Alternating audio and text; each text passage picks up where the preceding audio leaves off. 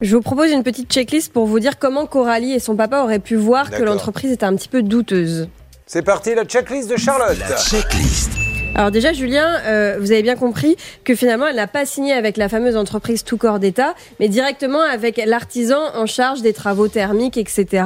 dans cette entreprise. Donc finalement, le devis, il est bien avec ce petit artisan. Mais déjà, euh, ce qui m'inquiète, et donc premier warning, c'est très très flou. Sur le devis, il y a un numéro de sirette qui ne correspond pas au nom de l'artisan. Quand on cherche le nom euh, de cet artisan, on trouve plusieurs sociétés à la même adresse. Enfin, vraiment, euh, c'est très très flou. Donc, euh, première euh, chose inquiétante dans cette euh, dans ce dossier, dans cette entreprise. Deuxième chose, le devis euh, qui est hallucinant. Je pense que Maître Moser pourra nous en dire plus aussi. Mais ce que je remarque principalement, c'est que concernant la chaudière, on n'a ni marque, ni modèle, ni quoi que ce soit de détaillé.